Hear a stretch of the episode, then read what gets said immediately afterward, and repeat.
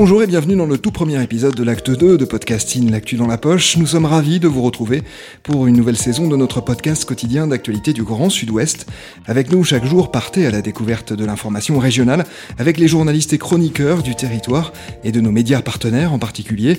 Je m'appelle Jean Berthelot de Lagleté.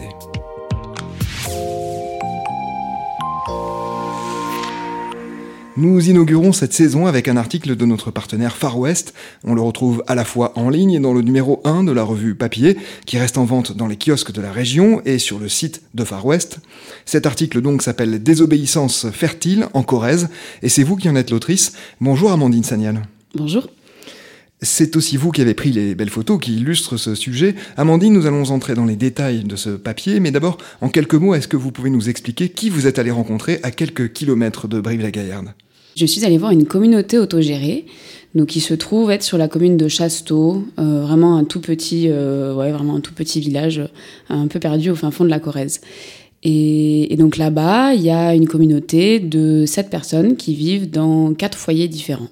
Est-ce que vous pouvez nous décrire les lieux? À quoi ressemble l'habitat où vivent les personnes que vous avez rencontrées? Alors déjà, pour se rendre euh, sur la communauté autogérée, il faut, euh, il faut marcher un petit peu, il faut juste se garer sur le, lieu dit euh, à côté de Chasteau.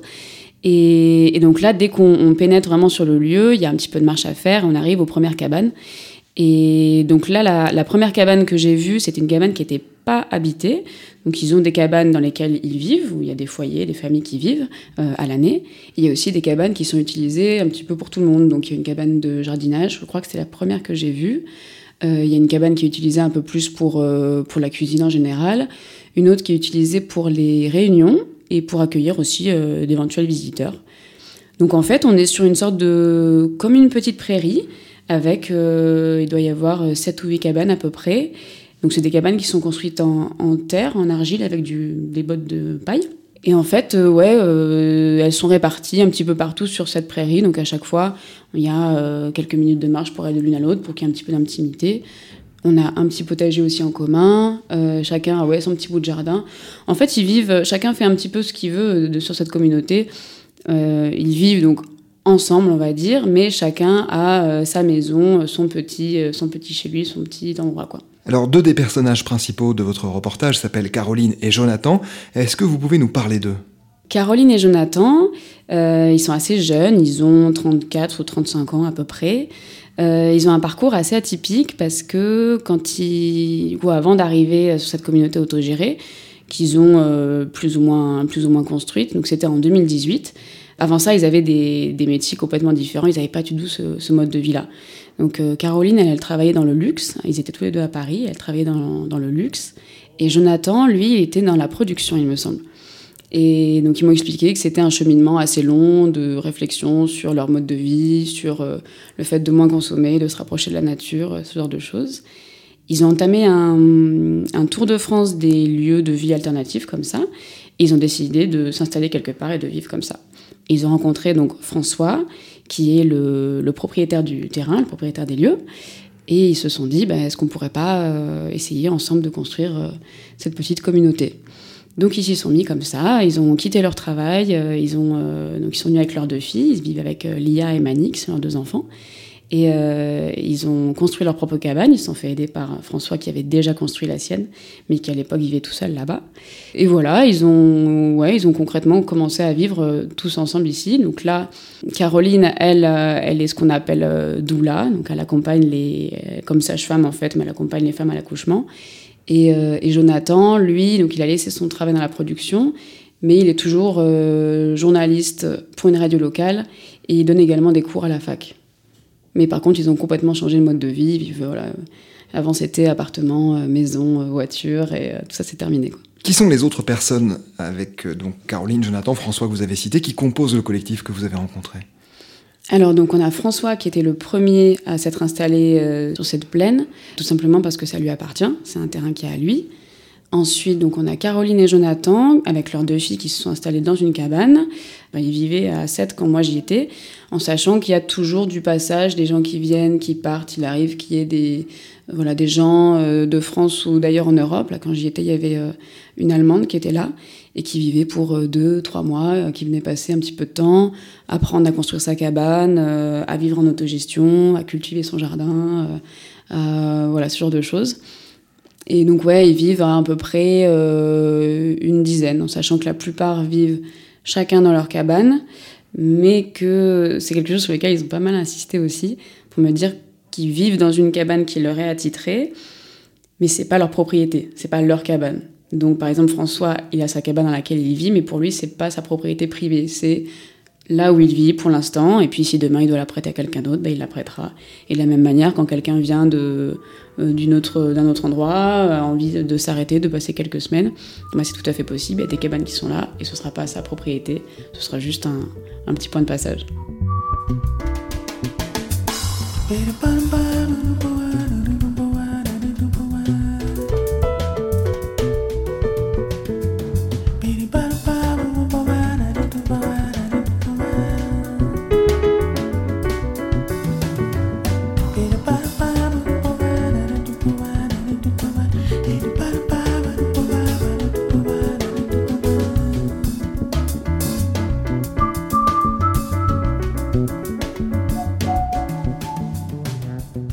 Quels sont les ressorts de la démarche de Caroline, de Jonathan et de leurs camarades Alors moi, ce que j'ai trouvé intéressant, justement, c'est la motivation qu'ils ont derrière. Parce que ce couple, vous avez peut-être dû les voir déjà sur TF1, parce qu'après que j'ai fait mon reportage, ils ont été beaucoup traités dans les médias, on les a vus sur, euh, sur Quotidien, sur France 2. Et à chaque fois, on les dépeint comme un couple euh, qui a voulu se ressourcer, retourner à la nature, euh, vivre écologiquement. Euh, on les dépeint un peu comme des hippies. Et effectivement, euh, c'est ce qu'ils ont voulu faire. Ils ont voulu revenir à la nature.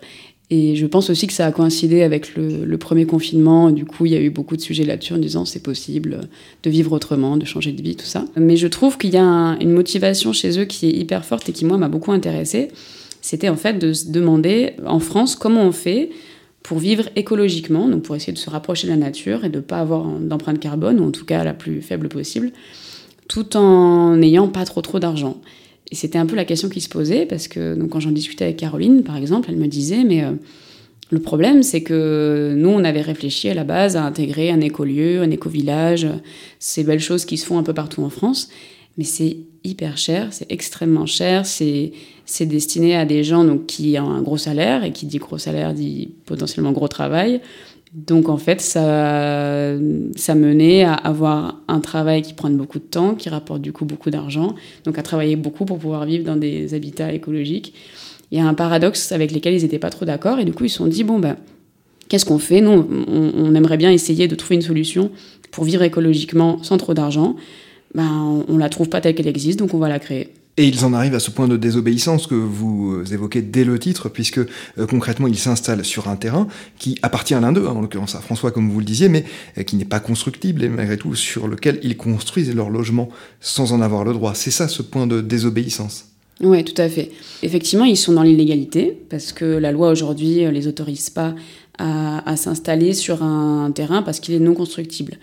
C'est un petit peu plus compliqué que ça au final parce que donc le, terrain euh, appartient bien à François, donc on peut imaginer que dans les faits, il peut faire ce qu'il veut sur son terrain et construire sa, cabane, etc. Sauf que en France, on ne peut pas installer une maison, euh, qu'elle soit en dur, ou même euh, une roulotte, une tiny house, un habitat qui soit léger, donc un habitat qui soit démontable, sur n'importe quel terrain. Ça doit dépendre du PLU. Et, on ne peut pas faire ce qu'on veut, surtout quand le terrain est non constructible. Euh, il y a eu un changement dans la loi avec la loi Allure, il me semble que c'était en 2014, euh, qui, autorise dans quelque sorte de temps en temps, euh, selon certaines dispositions, des habitats légers à s'implanter sur des terrains non constructibles. Mais c'est des dispositions assez particulières, il faut remplir pas mal de cases, et surtout, de ce que m'expliquaient Jonathan et Caroline, il faut qu'ils aient l'autorisation du maire pour ça. Et le maire de Chasteau, donc la commune sur laquelle ils sont implantés, était pas du tout d'accord euh, pour ça, c'était pas du tout sa philosophie. Euh, donc ils sont rentrés euh, en combat avec, avec le maire. Je crois que ça a toujours pas été résolu d'ailleurs. Mais, mais effectivement, oui, ils sont, ils sont quelque part dans l'illégalité. Ouais.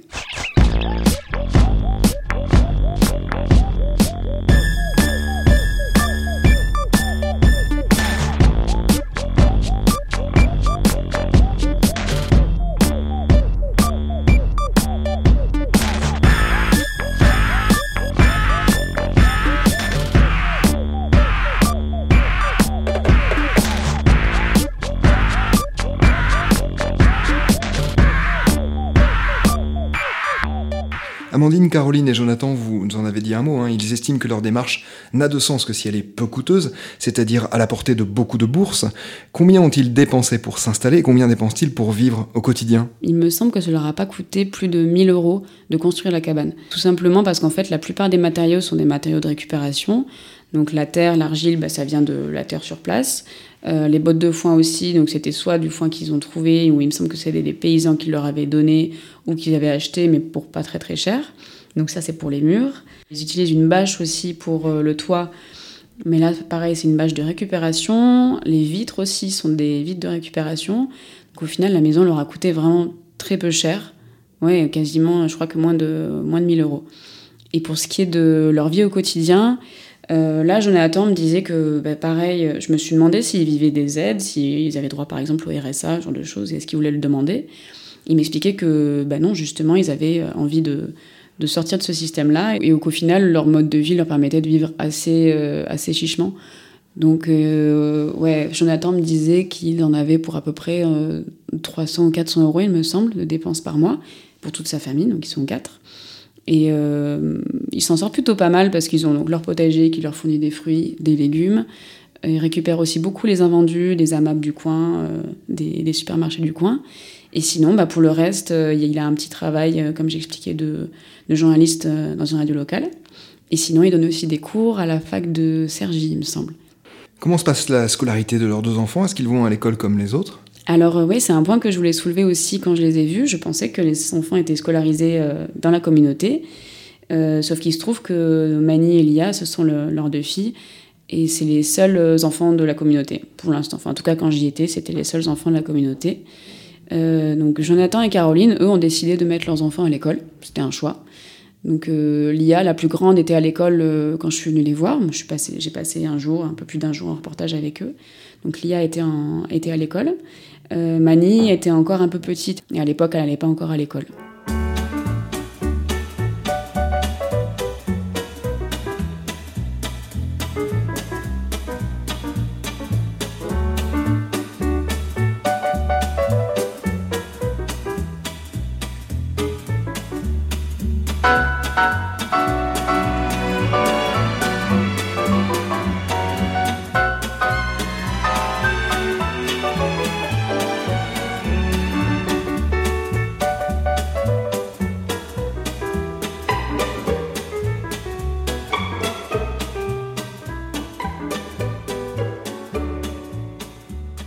Est-ce que les personnes que vous avez rencontrées, en particulier Caroline et Jonathan, pensent que des initiatives comme la leur peuvent être imitées à grande échelle? Je pense que donc eux oui sont clairement convaincus de que ce soit Jonathan et Caroline ou même euh, les autres membres de la communauté, ils sont convaincus que ça peut se ça peut se faire ailleurs. Il y a une distinction à faire quand même entre euh, par exemple François et euh, Caroline et Jonathan par exemple ou disons François et le reste de la communauté et de l'autre côté Jonathan et Caroline. Parce que François, lui, son but, c'était vraiment de, vivre comme il l'entendait, tranquillement, sans déranger personne. Et c'est aussi le cas de pas mal de monde euh, sur la, communauté. Ça dépend un peu du passage, mais souvent, euh, ceux à qui j'ai parlé, en tout cas, c'était ça. Euh, là où Jonathan et Caroline ont vraiment un. Pour eux, c'est vraiment un mouvement. Ils ont vraiment une idéologie derrière en se disant, mais nous, ce qu'on aimerait faire, c'est impulser un, mouvement et que les gens qui ont envie de vivre comme nous, naturellement, mais qui n'ont pas trop d'argent, puissent le faire. Et donc ce qu'ils ont fait euh, assez récemment, c'est un projet qu'ils avaient depuis longtemps et que je crois qu'ils sont en train de mettre sur les rails. Euh, ils ont racheté un terrain, donc ils m'ont pas dit où encore, mais je pense que ça doit être dans ces coins-là, en tout cas en Nouvelle-Aquitaine. Ils ont racheté un terrain pour justement euh, tenter ce qu'ils appellent de ce que Jonathan a appelé de l'aggradation. Donc ça veut dire d'essayer de voir comment l'être humain peut être bénéfique à l'environnement.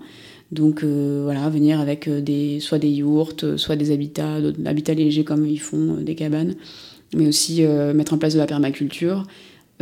Plein d'initiatives comme ça qui font une sorte de laboratoire en fait, une sorte de test pour voir si, si c'est possible quand on est une petite, communauté d'êtres humains d'arriver à, à, aggrader, comme il dit, la nature. Donc ouais, je pense que clairement, euh, c'est, euh, pour eux, c'est une volonté d'aller plus loin et, je pense qu'ils sont convaincus que, que c'est pas euh, juste trois hippies qui font ça dans leur coin et que ça peut être vraiment une vraie, un vrai mouvement. Ouais. Un dernier mot, Amandine, pour quelle raison avez-vous souhaité écrire ce sujet et quel est votre sentiment avec le recul? Vous avez eu l'impression d'avoir affaire à des gens déconnectés de la société ou plutôt à des précurseurs très en prise au contraire avec les problématiques qui l'animent cette société? Ben Justement, moi j'étais très curieuse d'aller les voir parce que euh, à l'époque, je m'intéressais déjà pas mal aux questions d'habitat léger, euh, parce que je, je m'étais renseignée un petit peu sur la loi, et puis j'avais euh, compris que c'était compliqué en France quand on voulait essayer de vivre euh, différemment, quand on voulait vivre pas dans du dur, pas dans du béton, pas dans une maison comme les autres, c'était assez compliqué. Donc c'est des sujets qui m'intéressaient pas mal. Et je m'étais dit, donc j'étais tombée sur, sur Jonathan et Caroline. Je me souviens en voyant une photo de Jonathan qui faisait marcher sa, machine à laver avec il avait relié à un vélo elliptique c'était assez rigolo et je m'étais dit, bah, tiens, c'est marrant. Et puis donc, dans, dans leurs vidéos, ils expliquent qu'ils sont quand même pas mal présents sur les réseaux sociaux, euh, même s'ils sont, euh, on va dire, dans une cabane et déconnectés, ils sont quand même très très présents sur les réseaux sociaux. Donc j'avais vu ce qu'ils faisaient euh, par des vidéos et je m'étais dit, tiens, ça peut, être, ça peut être rigolo de voir comment des jeunes avec des gamins vivent et, et, ouais, concrètement me rendre compte de ce que c'est. Et j'avoue que j'étais partie un peu avec un a priori de euh, c'est des hippies qui veulent vivre euh, coupés de la société et qui sont un peu dans leur monde quoi.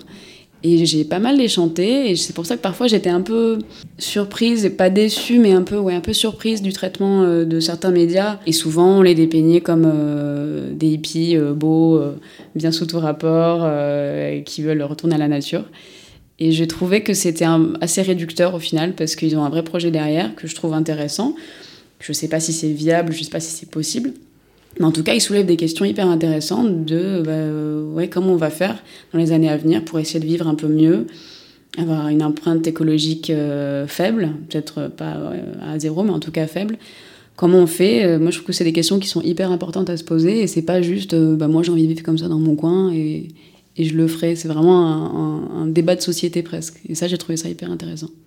Merci beaucoup Amandine Sagnal d'avoir ouvert cette deuxième saison de podcasting. Votre article s'appelle Désobéissance fertile en Corrèze. Il est à retrouver à la fois sur le site de notre partenaire Far West et dans les colonnes de son magazine papier que l'on peut acheter dans les kiosques de la région ou commander auprès de Far West directement. C'est la fin de cet épisode de podcasting. Production Anne-Charlotte Delange, Juliette Chénion, Clara Etchari et Marion Ruot. Iconographie Magali Marico. Programmation musicale Gabriel Taïeb et réalisation Olivier Duval. Si vous aimez podcasting, le podcast quotidien d'actualité du Grand Sud-Ouest, n'hésitez pas à vous abonner, à liker et à partager nos publications. Retrouvez-nous chaque jour à 16h30 sur notre site et sur nos réseaux sociaux, ainsi que sur ceux des médias indépendants de la région qui sont nos partenaires. Retrouvez-nous aussi sur toutes les plateformes d'écoute, dont Spotify, Deezer, Apple Podcast ou Google Podcast. Podcasting, c'est la l'actu dans la poche.